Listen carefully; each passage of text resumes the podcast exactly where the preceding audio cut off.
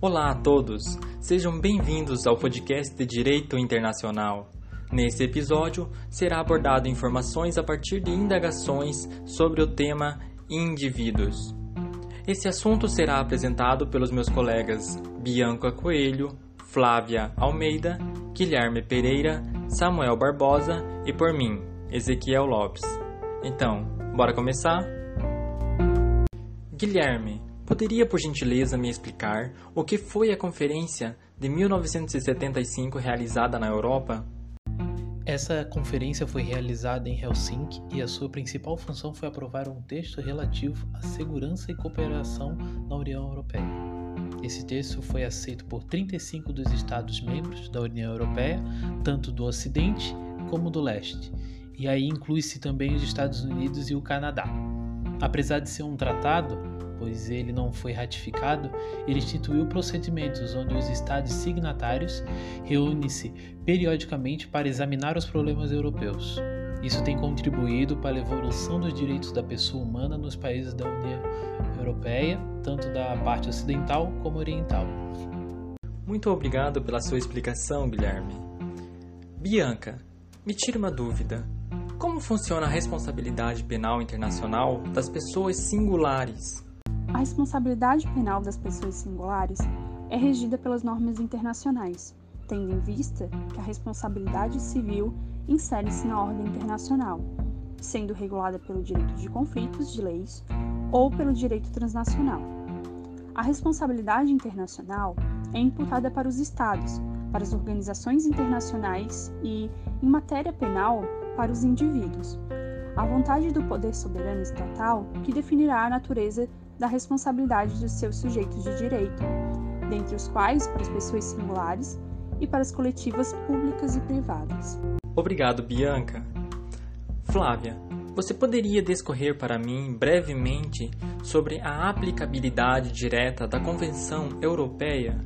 A aplicabilidade direta da Convenção Europeia tem sua especificidade decorrente do seu caráter objetivo de convenção protetora dos direitos individuais. O caráter diretamente aplicável da norma convencional deve ser preciso. A aplicabilidade envia o direito público interno dos Estados e supõe que a regra internacional não necessita, para ser seguida, de ser introduzida na ordem interna por uma disposição especial.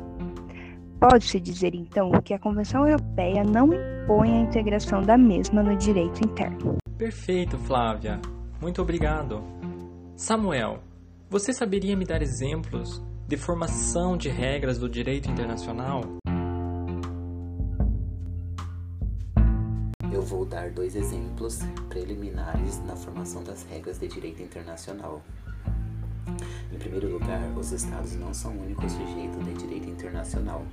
Desde logo, as STN, as ONG, as próprias pessoas singulares são chamadas a desempenhar um papel, por vez, muito importante na formação do direito internacional. Esta abordagem das fontes do direito internacional distingue-se claramente da dos autores que sustentam que o Estado é o único sujeito de direito internacional ou direito transnacional. Em segundo lugar, existem estreitas interdependências entre as diversas fontes do direito internacional.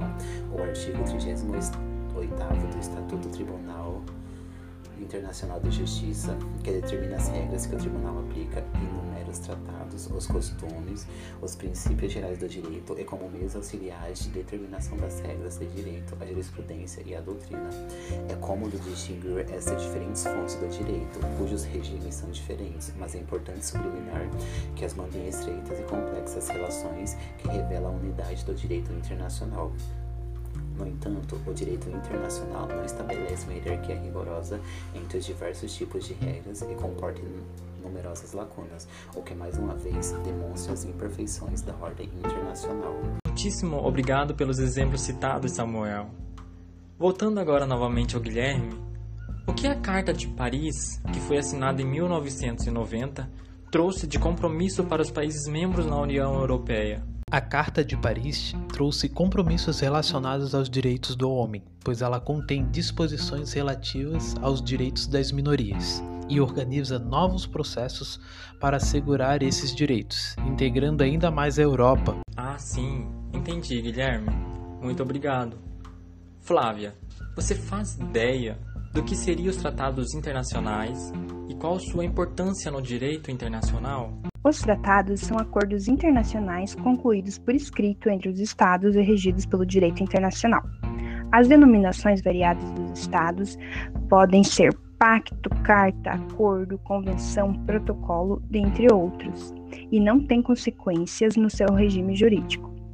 O papel crescente dos Estados na sociedade internacional nos séculos XVIII e XIX e a influência das doutrinas positivistas e voluntárias na mesma época tiveram como efeito os tratados ocuparem um lugar muito importante entre as fontes do direito internacional.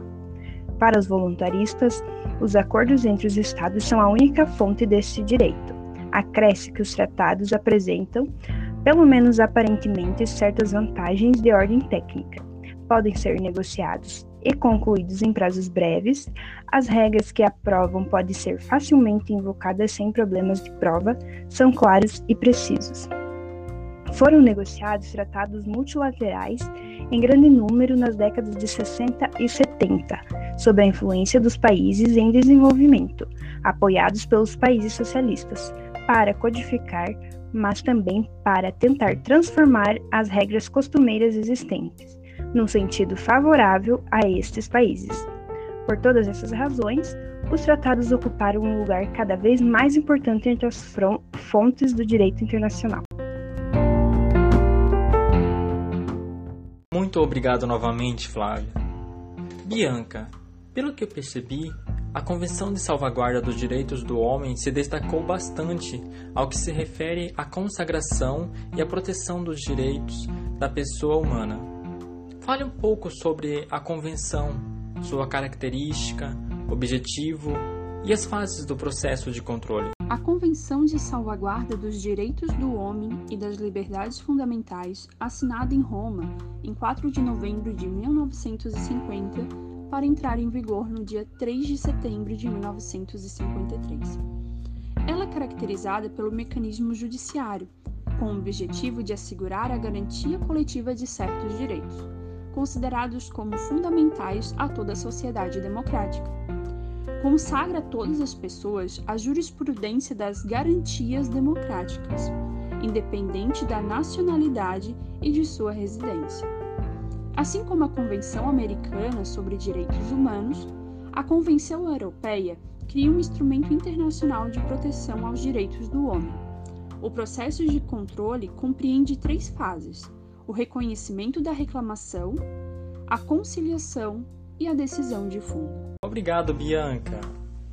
Pessoal, com base em tudo o que os meus colegas especificaram, foi possível ter uma noção quanto ao que se refere à responsabilidade penal internacional e as regras de direito internacional, até mesmo nos dias atuais.